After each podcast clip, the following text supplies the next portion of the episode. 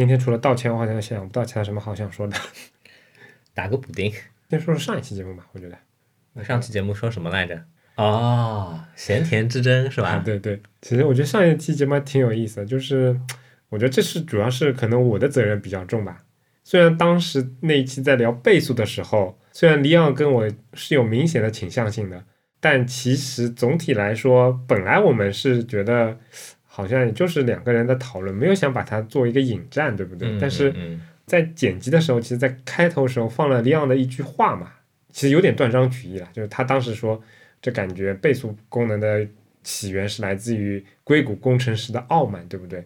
这是代表他也不算断章取义，我就是这意思。对我的意思是，这是代表利昂单方面的观点，但其实我们当时没有一个什么结论，对不对？我们没有说想要什么让。但但但我觉得是这样子啊，我觉得你也不用道歉的。闲钱之争本来就是没有结论的，我们的初衷其实就是想通过聊一下我们各自的观点，对吧？其实挺好的。嗯，在这期节目下的就是我们各个渠道的下面。大家的这个评论我们都看到了嘛？啊，对啊，有骂我的，对吧？好像没什么骂你的吧？有挺我的，对吧？我觉得，我我觉得其实这些都不重要，重要的是说可以通过这样一个机会，把大家的一些自己的想法可以表达出来嘛，对吧？确实也是，因为这个也挺出乎我意料了，因为我们以前也经常呼吁听众们可以发发一下他们自己的感想，但一般来说，可能几十条留言顶天了吧，对吧？嗯。上一期节目是。我之前关注的时候，应该小宇宙上有两百多条评论，然后我们自己官网上可能有四五十条，在网易上应该还有五十多条吧。嗯，这应该算是创了我们的评论的记录了都，而且一定是的，嗯，而且相对来说，虽然我感觉气氛有一点微妙，但总体来说，大家的。评论的深度和谈自己的感想，我觉得聊的还是挺好的。嗯，每个人都有确实有自己的想法，有自己的观点。我觉得给大家这么一个各抒己见的机会，其实我觉得挺好的。哎，对，其实这种机会，这样的这种状态，我觉得应该是变成一个常态啊才对，对吧？但是呢，哎，我更希望把这样的这种状态、这种氛围，嗯，去理解成一种学术氛围。啊，我觉得还是挺难的啦。什么意思呢？就是说我从我个人的角度来说，还是非常不希望，就是说看到那种特别单纯的，比如说骂我傻逼的。嗯，不是说我接受不了。嗯，你你骂好了，对我又没有影响，对不对？我该赚多少钱，继续赚多少钱。嗯嗯。但是我觉得，既然是一种学术氛围下面的讨论，对吧？嗯，就不要光光成用事，哎，光成这个口舌之争，这没意思，对吧？嗯。看这么多评论，我觉得挺有意思的。就比如说，很多人提到说，现在有这么多的播客节目，我不倍速播放就对不起他们。但是另外一方面，还有人说啊，现在这么好质量的播客节目那么多，我用倍速播放来播放他们的节目，我觉得很对不起他们。就 就你觉得这个过程当中看大家的评论，我觉得确实挺有意思的，而且。人跟人之间的观念真的是差别蛮大的，大千世界无奇不有。但还是非常感谢大家，因为我当时在上一期提到的时候，我就是说做这么样的一个类似于听众调查，可能也是为了让我们自己在做相关的功能，然后包括自己在以后的语速方面什么方面调整能够更有参考。哦，那是乱说，我绝对不会变的。啊，但我觉得变归。变嘛？但是比如说时长的调整啊，其他什么调整，我觉得是有一些参考价值的。但总体看下来，我觉得跟我老实说，跟我自己的之前的推测不太一样啊。就我觉得倍速，我指的倍速是以非一倍速比超过一倍速播放的人的这个比例还是大很多的。当然，有可能很多其实就是普通播放的人，他也没有去发言。我觉得在这里面的确是有幸存者偏差的。但不管怎么样，就是使用倍速的播放的一定是有嘛，对吧？超过我的想象的。从我们的后台数据来看，就是单纯的用 Apple 官方的那个 Podcast App 的这个用户其实不在少数。嗯，至少我们现在能够收集到的这些就是渠道里面，它并不包含这这个渠道嘛，对吧？啊，对，是。Anyway，反正本来其实我是想还要做一下统计的，就比如说。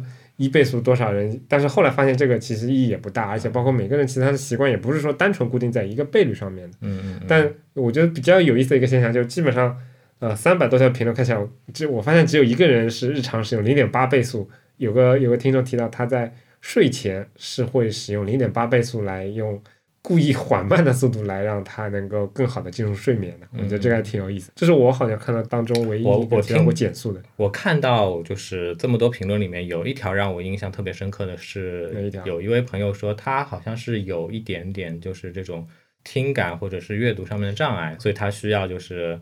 比如说在听音频类的东西的时候，嗯需要需要稍微慢一些才行。嗯但是如果看视频类的东西的话，嗯它还是会快进，嗯或者、或者或者倍速播放的这样的一个形式的。他说你在视频看视频的时候，除了声音之外，还有视觉给你补充，嗯。然后对对你来说能获取知识的就这个理理解的这个程度可能会会稍更快稍微的呃，对，这跟我的感受可能也是相符合的。就比如说有些复杂的场景，我光听一段英语的那个听力，我可能记录不下来，但如果看着他的口型，然后嗯。看着他的整个人的表情，嗯，我可能会更容易理解一些。哦，嗯我完全没有这样的障碍，怎么样我都听不到。好，那那个关于上一次的这个呃反馈，我们今天就先说到这边啊。然后再对于我台来讲，反正我们也每次都赶不上那个热点新鲜的嘛。但是像这一期这样，录制的时间到播出的时间可能能差上一个月，也是不多见的，你说对不对？呃，导致其实很多内容都有点一个月前我们是很勤快的在努力更新的，啊啊，对。但后来因为各种主观客观原因，对吧？比如说我我也换了新公司，然后可能还在努力适应当中，所以老实说这一期能不能剪出来，我心里也是打个问号的。这应该是一期相对来说比较过时的内容，然后呢，里面的讨论可能哎，其实我觉得？挺切题的。什么意思啊？本来就是一期跟这个内容跟时间有关系的节目嘛，嗯，对吧？所以，哎，我们现在放到一个并非正常时间播放的这样的一个一个状态的话，嗯，我觉得也是切题的嘛。呃，你这个有点强行啊。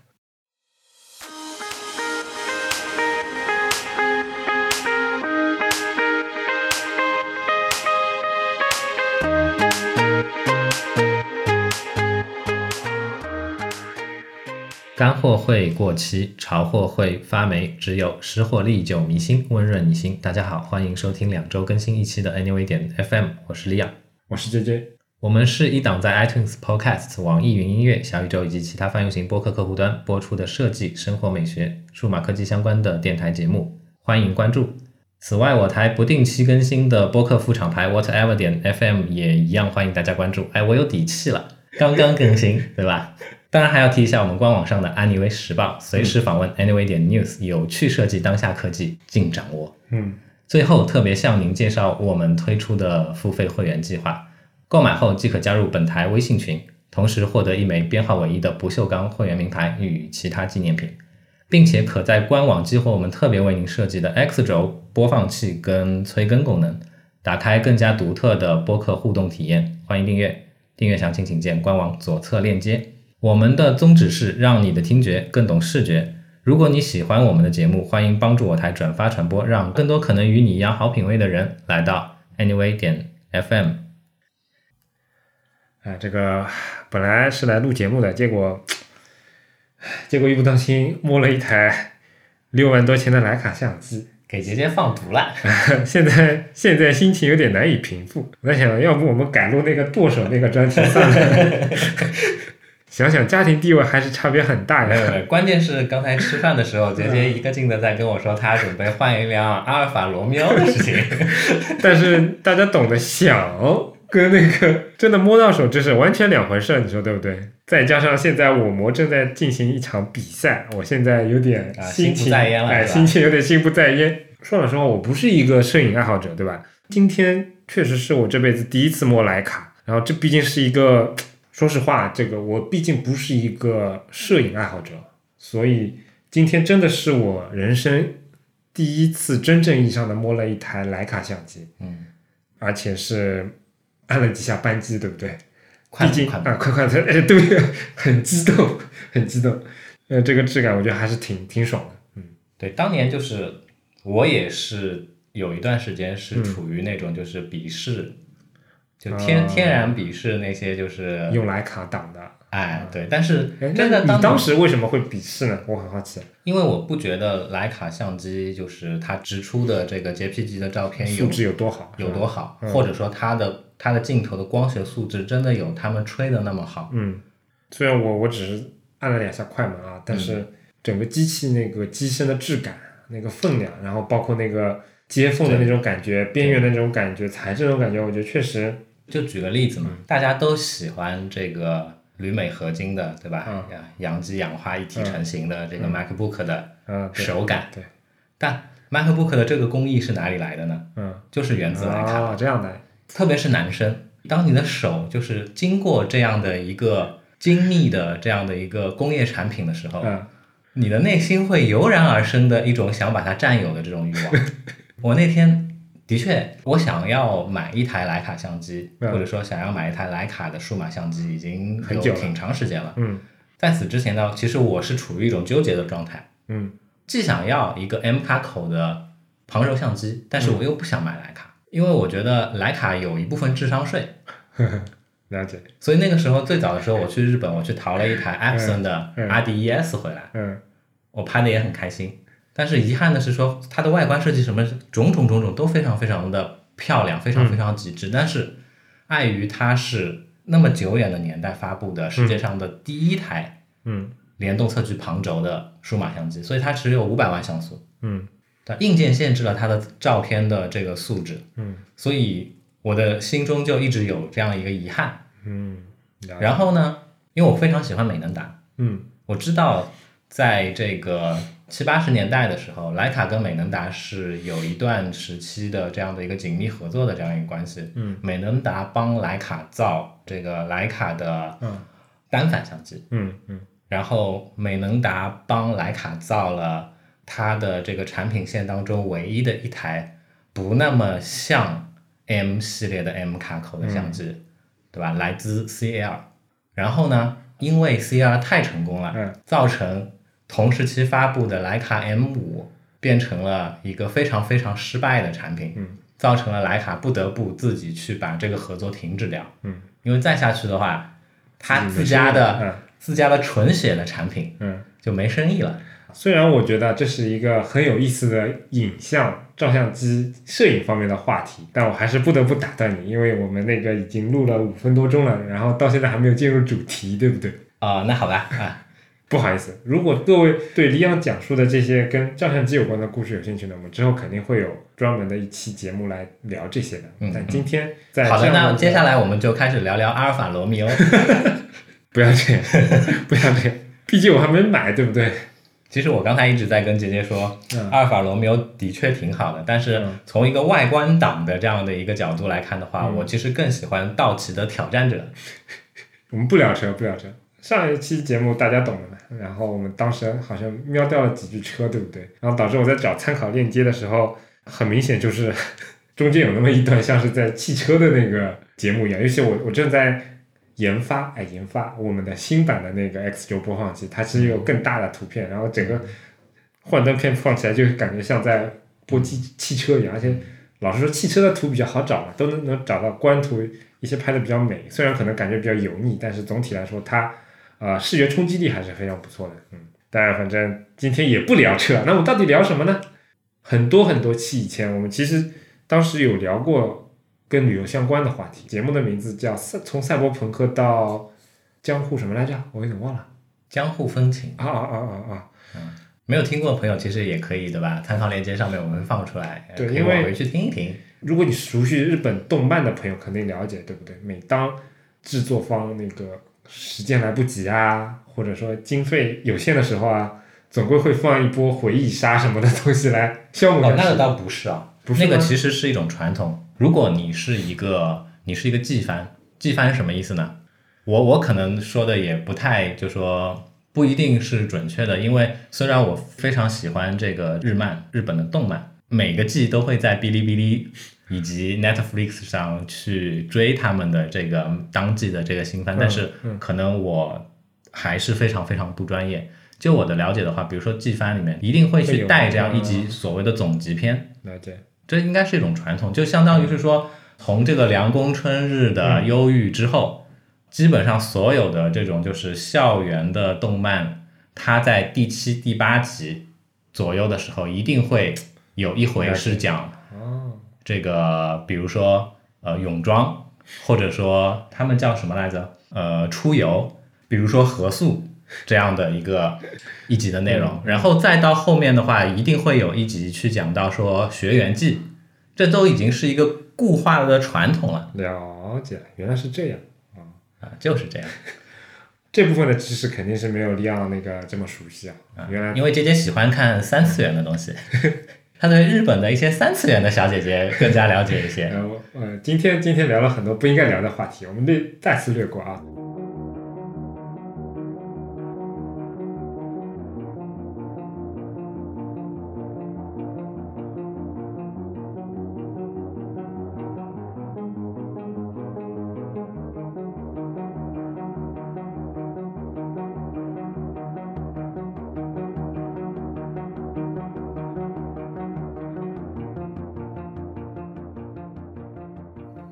那个你信条看完了吗？开始，信条怎么说？信条挺有意思的，就是因为之前我老婆比较忙，所以一直没有机会去看电影。我自己其实正好在换工作期间嘛，嗯然后我是时间比较有闲的，但是我不太想抛下老婆一个人去看电影，因为嗯她也是比较感兴趣的。嗯，所以说一直到这个礼拜才刚看换了，一个老婆，一直到这个礼拜才看完。嗯，嗯，觉得跟你就说期待的这个呃，一致吗？或者说有出入吗？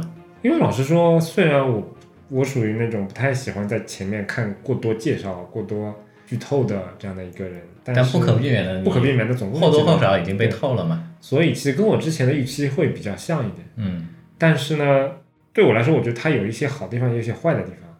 不好的地方是说，先诺兰他就是擅长拍这种时间或者空间有交错，或者说非正常顺序的一些剪辑啊这种顺序的一些人嘛。但是在之前的那些片子里面，很多概念其实经过一些主人公的讲解，或者说一些场景的描写，其实我是可以理解到的。我们普通人都是对比较容易去被理解的，对吧？但这一集我们这个是不是也牵涉剧透了？虽然哎，这就已经过去这么久了，对不对？但但反正我觉得还是预警一下，就是我觉得如果大家没有看过，呃，不过我觉得而且想我觉得你想多了，为什么呢？嗯信条这个片子的嗯剧情，嗯以我们两个人的这个就是表达能力 是讲不清楚的。但问题是，我觉得啊，我觉得严格意义上来讲，就是这个剧情的复杂程度，我们两个人靠嘴甚至靠画都画不清楚。这句话本身就是一个剧透嘛，对不对？反正我觉得我们有义务跟观众们这样的一个啊，这样的一个范围的东西，你都把它理解为剧透啦？因为我老实说我自己就是这样的，我属于对于一部哎呀，我懂了，我懂了，我懂了。哎呀，这种怕剧透党也是 也是非常难搞的。这种东西，我接受到了也就接受到了。嗯呃，我觉得，但是呢，主观上我是不想接受这些东西，只不过就是我我是特别喜欢这种惊喜感的这样的一个人啊、应该是这么说吧。Anyway，反正如果你对于《信条》这个片子还是有兴趣的话，那可以略过我们这几分钟的那个简短的讨论。嗯，或者看完了之后再来听。然后，反正我当时是觉得说，这次的概念确实，哪怕以我这个物理系毕业的学生，呃，也觉得有点晦涩，因为它确实你需要不停的去琢磨这里面的一些一些顺序，或者说一些原因。嗯但是在这个过程当中，其实后面的信息量就啪啪啪就已经上来了，包括剧情，然后包括可能新的一些发展。这个时候，其实对我来讲，这个就有些应接不暇。有点应接不暇。我觉得啊，我觉得啊，可能会不会就是因为你有物理学的背景，就想的太多了。你就想把他在诺兰在片子当中给你传达的这些概念、这些信息去把它搞清楚不可嗯，有点这个道理。啊。作为一个学渣，对吧？嗯嗯我看《信条》的嗯整个心理状态跟你好像是完全不一样的。嗯，怎么说？首先，我就把它当做是诺兰给我的一个视觉的享受。这其实我也是我想说的一个优点，当然这个也牵涉剧透了啊。如果你再一次提醒，如果如果你没有看过并且想看的话，先略过这几分钟。这种正着倒着嗯，来，然后打斗的过程，然后包括汽车这种东西，抛开你想搞懂里面的东西，甚至包括这个音乐，它很多音乐其实是倒放的。正放倒放，甚至有些是正放倒放都一样那种，就这些东西它叠加在一起片名都是嘛。哎，对对对，而而且它不止片面，我看过那个那个解析嘛，嗯包括里面其实一些有些关键词其实都是这种回文，就是正面嗯反过来都是一样的。嗯，上海自来水，来自海上。这个视觉体验，我当时我就觉得其实挺震撼的，因嗯为这个东西正着拍、倒着拍，其实它也并不是完全正着倒着嘛，对不对？这整个的视觉感官是确实是其他电影里面没有感受到过这种。就说嗯同样或者说类似概念，比如说回到回回到过去，回到未来，嗯。然后时间悖论，嗯。然后蝴蝶效应，啊。类似类似这种概念的嗯。科幻片也好，嗯。科幻小说也好，其实已经有非常非常多了，对不对？对，而且拍的优秀的也非常非常多。但是但是，嗯。至今为止，嗯。没有一部片子的导演嗯。能够像诺兰一样把这样的一个视觉化的东西，嗯，给你展现的那么的充分，即便它可能跟背后它所抛出的那个概念，嗯，不一定是不一定是契合的，对，那又怎么样？这个是视觉方面的东西，另外一个可能就是你你你所谓的理科生想搞懂这些东西的一个一一颗心，嗯就确实是像你说的这种时空悖论这种东西不要太多了，对不对？嗯但是你你往以前看，基本上逃不出两种套路的，就是多重宇宙论和宿命论。嗯诺兰其实通过它的一些设定。绕开了这些非常传统的这种东西，去做了一个，哎，你觉得我操还能这样的这种感觉，就嗯 虽然我没有搞懂里面的很多东西，但是至少看完电影之后，我觉得完全不会失望，对不对？当然，我也可以理解他为什么分数会这么低，因为很搞笑一点就是这次看电影我是挑了早上的场看的哦啊，因为我现在赋闲在家，就是一个家庭主妇，然后我时间最空的反而是我女儿去上幼儿园的那段时间。嗯然后那一天正好老婆忙了很长时间之后，正好上午有空，然后我们就去上午场。上午场你懂的，前我前后全部都是年纪大的人，当然没有七八十岁，但至少都是我可能我父母这一辈有这么大五十来岁这样的一个一个年纪的。然后看完之后，大家都睡着了。结尾其实我觉得让我感觉也是，其实处理的还是不错的。嗯然后当我起身意犹未尽的时候，发现 周围的人都是一脸懵逼的钢琴啊，结束了。因为我以前从基本上从来没有在早上看过电影，所以那也是我比较独特的一段体验吧。其实啊，我始终对这部片子就是一点负面的感受都没有，带给我的都是愉悦的享受。了解，就是嗯即便搞不懂就有些搞不懂，即便是那些搞不懂的东西，我觉得对啊，我无所谓。搞不懂很正常，嗯，对吧？这什么不是，而且这也不影响影片的。什么熵整体熵增商减，我怎么搞不懂？对不对？嗯我连我高中连物理都没学过，如果我能搞懂的话，我觉得这个事情就复杂了。而且我觉得这个事情确实啊，你尤其像你说熵增熵减，这其实它也只是把它套了一个物理的外壳而已。这个这个东西，我觉得它跟时间其实没有必然的联系。或者说就是你换一套理论也是完全说得通的，对吧嗯？他只不过想套用一些嗯物理世界当中已经继承定律的那定律的那些东西。就我觉得呢，就说他用熵这样一个概念去带入到这个时间旅行里面去，嗯他只是把它当做时间旅行的一个必要的道具而已。嗯这就相当于说，哎，我们以前看的所谓的彗星来的那一天嗯啊，那里面那几组人他们是怎么样去做这样的一个时间的旅行的呢？嗯完全没交代，只是说出去了又回来了嗯啊，那也是一种处理手法。这个就是说导演他非常巧妙的把非常重要的你如何去做时间旅行，你如何穿越的这个过程忽略掉了。嗯然后诺兰牛逼，他就是硬给你造一个这样的一个 一个道具一个工具出来，卧服呀，怎么办呢？我觉得就跟科幻小说跟奇幻或者说魔幻它的一个区别嘛，对不对？嗯三体》里面刘慈欣写的那种什么二向箔的那种，这种东西放在魔法世界里面，其实巴拉巴拉嘣，随便编一个魔法就就完事儿了嘛，对不对？其实就是把一个世界毁灭了呗。嗯但是当他套用了一个他的一个物理设定套用进来，虽然我们都知道这个事情可能不太现实，甚至难以想象，但是当他把这个东西放进来之后，你突然会觉得，我操，就是这里面有一种理科男的爽感就会产生。对，说到《三体》，对吧？啊我其实一直都非常期待《三体》这个影像化之后，嗯呃，有几个场景我是非常期待想看到会、哦会被影像化成什么样子的。嗯一个，比如说就是游戏里面三体人脱水，嗯那个是什么状态？嗯我非常非常期待的看到。还有一个就是在好像是第三册里面的吧，就是去四维空间。那个不就是那个他们飞船逃走之后的那个？对对对对对？我就非常好奇，哎，影像工作者们会带给我们一个什么样的四维空间的展现？嗯，真的非常好奇，对吧？虽然很久以前我们在 Anyway 邮报还是什么上面放过一个小工具，对不对？什么工具？我怎么都不记得。呃，在三维的环境下面展示四维空间的啊，不重要，不重要，不重要。我觉得这个就是电影的魅力，或者说影像的魅，影像作品的魅力，因为它能把虚无缥缈的东西实像化，嗯，然后带到普通观众的面前。你不通过这些的话，可能很多东西对于一个普通人来说难以想象，他是完全难以想象，完全没有概念的。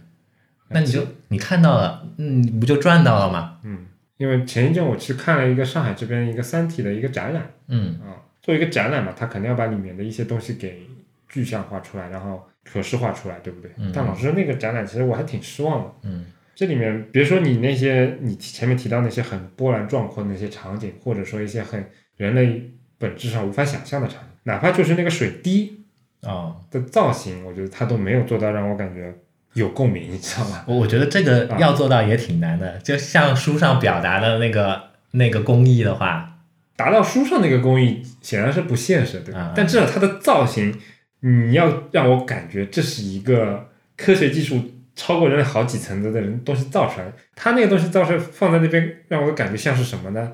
我举个例子啊，我知道。什么？老庙黄金里面九二五银的饰品，倒不是这个，而是说本来的水滴，你可以想象为它是一个 iOS 七之后的那个桌面图标的那个圆角矩形啊。它是有一些数学之美在里面的，然后你的眼睛是舒适的，嗯然后他现场摆的那个水滴，给我感觉就是一份呃相对来说不那么讲究细节的简历作品里面，他就放了这么一个桌面图标，它是直接就是一个简单纯的圆角矩形，这种感觉就就一下子就就我明白嗯，对吧？就相当于在哎，你今天抚摸了我的徕卡之后的这个感受，对吧？对对对，这种感受我觉得其实还挺明显的，就你知道那个。就是芝加哥城市，它有一个非常著名的那个雕像，那个叫什么来着？哦，那个叫什么什么豆还是什么的？我不知道名字，我也不知道名字，就是它是一个造型长得像个腰子一样。啊，这长得像个腰子，但它表面是非常光滑的。我现在印象不深啊，但是我只记得这个东西在造的时候，其实是这个非常非常考究的，因为它这个光滑在那个尺度上达到那种光滑程度，然后又经过日日晒雨淋，非常不容易的。但是这种艺术形式，如果如果把这个雕像作为雕塑作为一个艺术形式啊，就是其实很受大家欢迎的，因为它能够展现出一些呃不不太一样的东西。我我不知道为什么这个东西这种形式，其实在国内非常的大家非常的喜欢，你知道吗？然后在张江地区尤甚，我也不知道为什么，万科的楼盘里面有这种东西，绿地的楼盘里面有东西，在他们的广场中央，在他们的大厦上面就会摆着尺度也是如此巨大的这样的一个东西，想要产生那种感觉，就是它的表面是一个非常难以捉摸的一个曲线，有时候是腰子，有时候是豆子，但是它表面那个镜面那个光滑程度。其实要差好多个数量级，而且这东西你可以想象得到吗？哪怕它的曲率是差一两个数量级的精度，这表面这就完全是不光滑的反光，就看起来就完全是很糟心。我每次走到那边，我就抬头一看到那个东西，就觉得啊，我操，就觉得很难受，你知道吗？那前面聊什么来着？就保时捷跟保时泰的关系嘛。怎么又来到保时捷了？就是嘛，你要买的明明是阿尔法罗密欧，对不对？不要这样，这个梗过不过去了。我只是去看了一下车而已。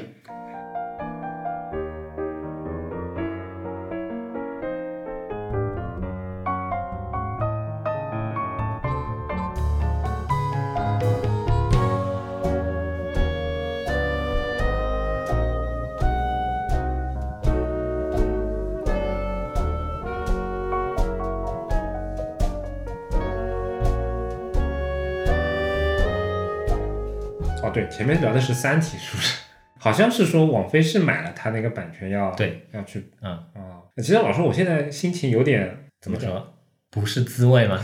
我对网飞现在感情有点复杂。复杂，有点复杂。啊，对对对，嗯，这个词用的非常的好。如果可能关注我推特或者关注我朋友圈的朋友，可能知道我最近看了他们很多的纪录片，嗯我觉得他们纪录片真的牛逼，嗯但我觉得他们拍的电视剧 就是差那么口气，我都不 哎，我最近看，我最近看了王菲的一个电影《福尔摩斯小姐哦，这个我自己没看，因为我老实说我对这类题材不不感兴趣，但好像很多人吐槽了，对不》，对？呃，不要看了。嗯，原来是这虽样。虽然虽然哎，让我就是时隔不久又在另外一部电影里面看到了这个 Garrett Vivian 的这个、这个，哎，那个叫什么？他叫什么名字来着？就是演超人的那位，就是之前 Netflix 嗯有过一个猎魔人的剧集，然后超人的这位扮演者在里面演这个猎魔人，哦，嗯，Garrett，我非常喜欢他在里面的扮相，以及说整部这个猎魔人这个剧集的质量。嗯，哎，所以我非常开心能够在《福尔摩斯小姐》里面又看到他。嗯然后虽然他演的是一个不那么福尔摩斯的福尔摩斯，对吧？怎么说呢？这一部分我还是感激王菲的。嗯，但除此之外，啊，剧情太弱智了。对，老实说，网飞很多电视剧我都是看了 S 一一一看了看了一半，然后弃剧了，但是你不要说，对吧？你现在如果还想看《老友记还要看高清，》，啊，对吧？还有高质量的翻译，嗯嗯还有那个老爸老妈罗曼史，嗯，你只能在网飞上看是。是，甚至包括那个《进击的巨人》？哎，对上面也有。对，但是要看《进击的巨人》呢，哎，是要有一点小小的技巧的。啊，对对对对对，这个此处略过不谈啊。不过话说回来，我觉得他们拍的纪录片真的挺牛逼的嗯啊。我这边也不详细展开了，但是我最近看了几部，比如说，呃，其实应该是前一阵了，去年年底时候那个比尔盖茨那个纪录片，嗯然后包括那个讲游戏机的那个 High Score 嗯那个纪录片，然后包括最近就九月份他们上线的那个讲那个挑战者号事故的那个纪录片，这些片子真牛逼。哎，其实我建议啊，我有一个小小的建议啊你说，你如果喜欢看它上面就是关于这个电子游戏的嗯，那个系列的纪录片的话，我非常建议你同时去看另外一部日本的动画，叫什么？叫《高分少女哦，那我可以，我倒还真有感，真感兴趣》啊、因为因为那高分少女是吧？高分少年高分少年？高分少女，因为那部片子里面充斥着非常非常多的我们儿时耳熟能详的那些日本的游戏公司所出的各种各样的各、啊各个平台的游戏，了解。非常非常的有趣。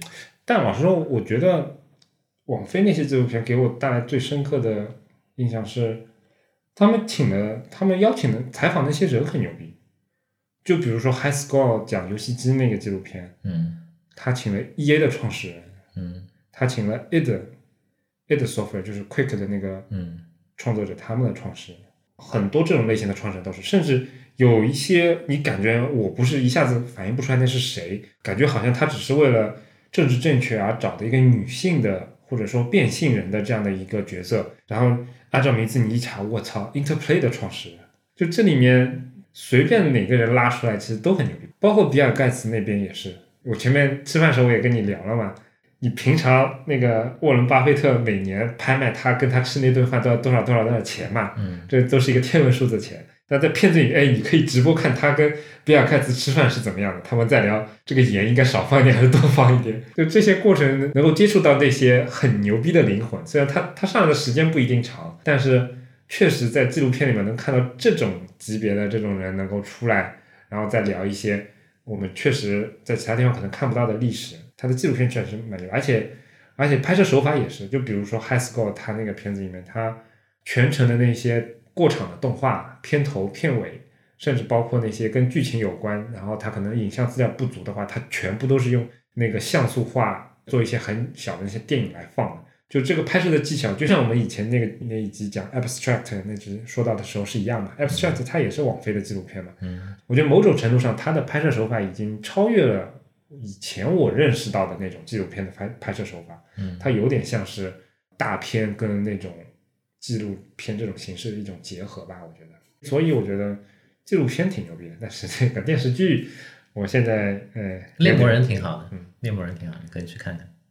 嗯，不过还是有一些可以看的，什么那个不是李师啊、李氏朝鲜。哎，翻啊哎李氏朝鲜对，李氏朝鲜怎么说呢？就如果你把它当做一个就是美国的这样的一个丧尸的类型片去看的话，嗯。也就那样。但是它好就好在说是一个电影工业并不是顶尖的地区拍摄的，嗯。当然在亚洲它是顶尖的，嗯。但在世界范围可能它并不是顶尖，而且之前可能没有这样的一个类型的这样的一个一个剧集。嗯那它开先河，嗯然后同时它的质量还不错嗯啊。其实我没看，我只看了那个解说。啊、其实我我看完了第一季，第二嗯季我看了个开头就没看下去了。啊，不过说到网飞，我觉得其实现在还挺头疼的。哎，我觉得国外情况比比中国还惨。怎么说？就国内说白了，就腾讯、爱奇艺、优酷，嗯顶多来个 B 站，对不对？嗯而且他们的自制剧相对来说，各家都有一些自己家的特色。啊、不知道。就反正我觉得我，就国外的话，如果你想要第一时间看到那些所有你想看的片子的话，可能你需要订阅非常非常多的。啊，对它这个订阅的量，国我觉得比国内还要夸张。最近 HBO 有那个很很好的那个剧集，那个叫什么来着？呃，那个曼达洛人，那个是迪哦，那士尼的，那个迪士尼家上面的。对 HBO 是那个 Raised by Wolf 还是什么的，异星灾变还是什么的嘛。嗯然后再包括比如说苹果现在其实自己也有一些自制剧，再加上它也收购了，比如说之前那个在疫情期间那个有大片荒的时候，第一部那个国际上破冰的大片那个灰狗，他们还吃那那个战争片，又是在苹果上面的。嗯美国那边应该还有那个什么 Peacock 那个孔雀那个，嗯然后还有亚马逊，对比国内还复杂。我感觉可能从比如说从《权力的游戏》这一代开始，啊。对，你会觉得不管你是不是喜欢这个类型的片子，但你你不可忽视的是说，现在你可以在电视上看到很多以前可能在电影工业的流水线下面才会出来的那种片子，制作水平、制作成本都相当相当的高。这个东西可能我觉得放在以前是不可想象的。嗯就以前，比如说我我们年轻时候看什么《老友记》啊，看很多都是这种情景喜剧嘛，对不对？然后质量好一点，我记得当时国内最火的什么《越狱》，对不对？但总体来说，它还是没有突破说跟今天的这种、啊现在很多这种东西还是那肯定。当年比如说你看 Hero，啊，对对对对对，Hero 觉得 Hero 里面的这个场景啊，已经处理的非常棒了，但对对对是今天你再回过去看的话，我靠，五毛特效。这也还是得益于就这些流媒体的越来越多的资金啊，然后观众啊，以及更多的竞争，所以才会把这些东西弄得，反正反正给我们消费的内容真的是越来越多。就包括我前面提到的网飞的那些纪录片，就你放到二十年前，放到三十年前，根本难以想象，就是以这样的水平，以这样的程度来去拍这样的一个纪录片，而且是介绍一个垂直领域的纪录片，这种事情我觉得放在以前很难想象。以前可能你能想到最最最耗时，然后最耗钱的那些纪录片，比如说《动物世界》那种纪录片，它可能要花几年，然后花很长时间去拍，对不对？但是很多其他方面的纪录片，你真的嗯想象不出会发展到新天。但是啊，但是啊，我可能会有一些这个比较负面的这样的一个、嗯一个观感，可不可能是因为说，就我们小时候看《动物世界》也是从国外买来的嘛，嗯对吧？或者说不是买来的，是赠送的，或者啊反正这个是国外拍的嘛，理解。啊就国外的这些纪录片，它能够呃始终保持，比如说在它那个时代的高质量嗯。的这样的一个原因，会不会就在于说，因为它的观众是它的观众是能够接受这些高质量的东西的，或者说他的观众要求要有这样高质量的展现才行。但是我们这边的话，你你看不到对应的或者说相似的质量的这样的一些纪录片的这个产出的话，还是因为受众群体自己还没有意识到这些。我们意识到的，我们对这个纪录片的质量有要求的，有开始有一些要求的这个范围呢，目前还仅仅停留在美食，舌尖上的中国，对吧？嗯如果说，哎，现在有一有一个导演，然后带了一个剧组，然后花了三五年的时间，帮你埋伏在富士康里面去拍流水流水线工人的这个工作状态的话，你愿意看吗？我懂你的意思，嗯，确实。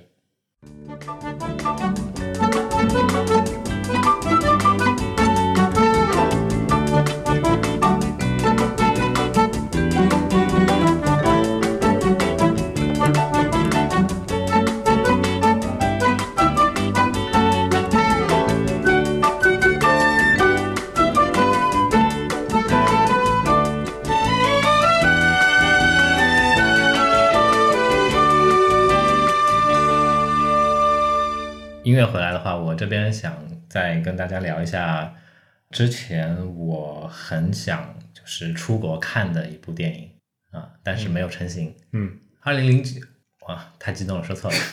二零一九年，啊，二零一九年的时候，也就是去年的时候，其实我非常想去日本东京去看一场电影。嗯什么电影呢？就是我非常非常非常非常非常喜欢的这个《男人真辛苦》系列，它的第五十一集。嗯嗯，第五十一集有什么样的一个意义呢？就是大家都知道，或者说大家不知道，我在这边跟大家稍微介绍一下。嗯男人真辛苦》系列呢，是从一九六九年嗯开始第一集上映，然后到二零一九年为止，就是整整是它的五十周年，所以这一部的话也是它五十周年的这样的一个纪念的剧集。哦，其实再说一个概念，就是这部剧集开始之前，它的主人公沃美清先生，沃美清先生在里面饰演的一个角色叫做车银次郎，他姓车叫银次郎，嗯。呃，日语的话就是银次郎就是拖拉机郎。就是想不到你在 A 六点 FM 还能学日语。就是他那个拖拉，就跟日语里面的老虎是、哦，是同音的，所以说在有一些片子或者说有一些书籍里面，他们在介绍这部片子的时候，他会叫他的主人公叫虎先生哦，啊。其实缘由就是这样子，就说在这个《男人真辛苦》的这个电影剧集开播之前，其实在日本的六十年代是有过一个电视剧版的《男人真辛苦》的。那个时候呢，就是因为电视剧版的《男人真辛苦》获得了异常的成功，嗯。但是呢，当年电视剧版的导演把这个银次郎最后安排的结局是被蛇咬死了，引起了非常非常大的观众的这样的一个不满的情绪，最后造成了说，哎，他们要在一九六九年的时候在大荧幕上复活这样的一个角色啊，背景是这样子，然后整部片子呢，从一九六九年开始一直拍到一九九九六年还是九几年，沃美清先生去世，嗯。才不得不就说结束了这个马拉松式的这样的一个常青树的这个电影剧集的拍摄。真正由沃美清先生参演的剧集呢有四十八部，嗯第四十九集其实这个时候沃美清先生是拍到一半就去世了，所以其实最后的第四十九集呢是导演山田洋次通过这个剪辑的手法，把原来的故事完全推翻，展现在大家面前的。那这第五十集怎么办呢？第五十集里面，沃美清先生也有出现，是用这个电脑 CG 的方式出现了。哦，然后讲述的呢也是他们家之后的发生的一些事情。主人公已经变成了银次郎先生的侄子了。在这个之前的一段时间，比如说四十几集的时候，其实主角已经慢慢慢慢的从银次郎变成了银次郎的侄子，他们家族里小一辈的这样的一个一个成员。那第五十集也是这样子，这是一个看点。然后第三个看点是什么？第三个看点就在于说，片头的那个主题歌，以前每一每一集片头的主题歌都是沃美清先生唱的。哎，我现在就放一下这个片头曲，这个是沃美清先生的版本，嗯，很有趣。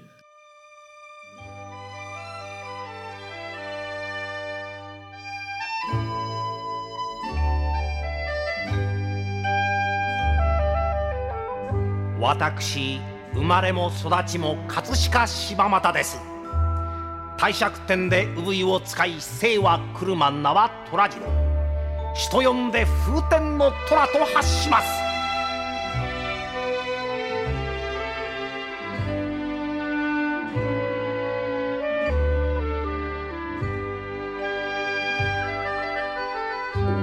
俺がいたんじゃお嫁にゃゆけんわかっちゃいるん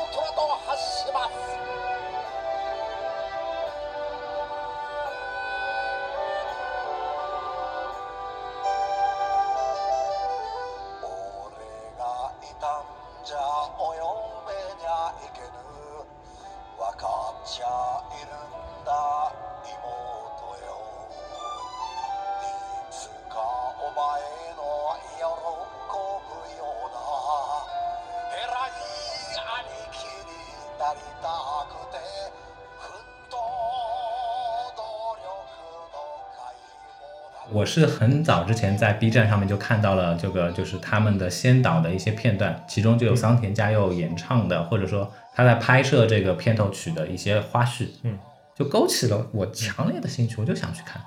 有字幕没字幕我都看不懂的这个情况下面的话，我也非常想去现场感受一下这个气氛，因为之前的这个我们我们刚才有讲到说，呃，之前介绍这个旅行或者说其他城市的这样的我们的节目，嗯。里面有有提到过我我如果去东京旅行的话，我必然会放一天的时间放到这个刚才我们讲到《男人真辛苦》这个剧集拍摄的地点柴又嗯，啊，很遗憾没看成，为什么没看成呢？因为二零一九年的时候我去北京了，这有冲突吗？呃，没有假，好吧，当时而且就是危机意识不强，没意识到接下来可能不方便去日本了，是吧？对，根本就没有意识到我接下来可能没有机会再去日本了。嗯嗯，我们本来还期望着说，二零二零年我们可以去现场看一下这个奥运会，即便我买不到奥运会的这个，感受一下气氛也好，是吧？哎，对，在在他的这个比赛场地周围，我能够感受一下这个气氛也，我我觉得也是，就每一个人的人生都是有限的嘛，嗯你能够经历到一次这样的一个场合的话，其实是非常非常难得的。也是啊嗯，到底是有五年签证的人，对吧？你说了我一整期买那个什么阿尔法罗密欧，对不对？里奥可是有五年日本签的人，这没什么大不了的呀。这得年薪要多少多少万才能办出来啊？哎呦，嗯，那既然说到了去日本旅行，对不对？我还以为是，既然说到了年薪是吧？那我来透露一下你的年薪是多少，是不是？哎，那我我来我来现场问一下，姐姐你的年薪是多少？零啊！我现在在没有工作呀。哎，我问的是你下一家的这个，下一家公司我当然不能说了，你看不真诚。这不叫不真诚啊，这是法律法规不允许的，对不对？嗯我跟另外一家签了合同，对不对？嗯那就是了嘛，对不对？嗯，那这个话题我们就打住。啊 既然说到了去日本旅行，对吧？那我我想再补充一些，我在这个旅行期间我非常感兴趣的，嗯，我觉得不能叫景点啊、地点、什么呢？场所。嗯，一个呢是东京的中野区的，在上一期播客里面提过吧？提过吗？提过，哦，那再提一下，中野百脑汇嗯啊，包的味，非常非常的推荐。嗯呃，你对二次元的东西感兴趣，你对这个呃日本的，比如说文化类的产品感兴趣，然后你对一些电子产品感兴趣，我都强烈推荐你到那边去。嗯那个地方的话，在百脑汇，你能够感受到的是一种跟这个秋叶原、阿基哈布拉完全不一样的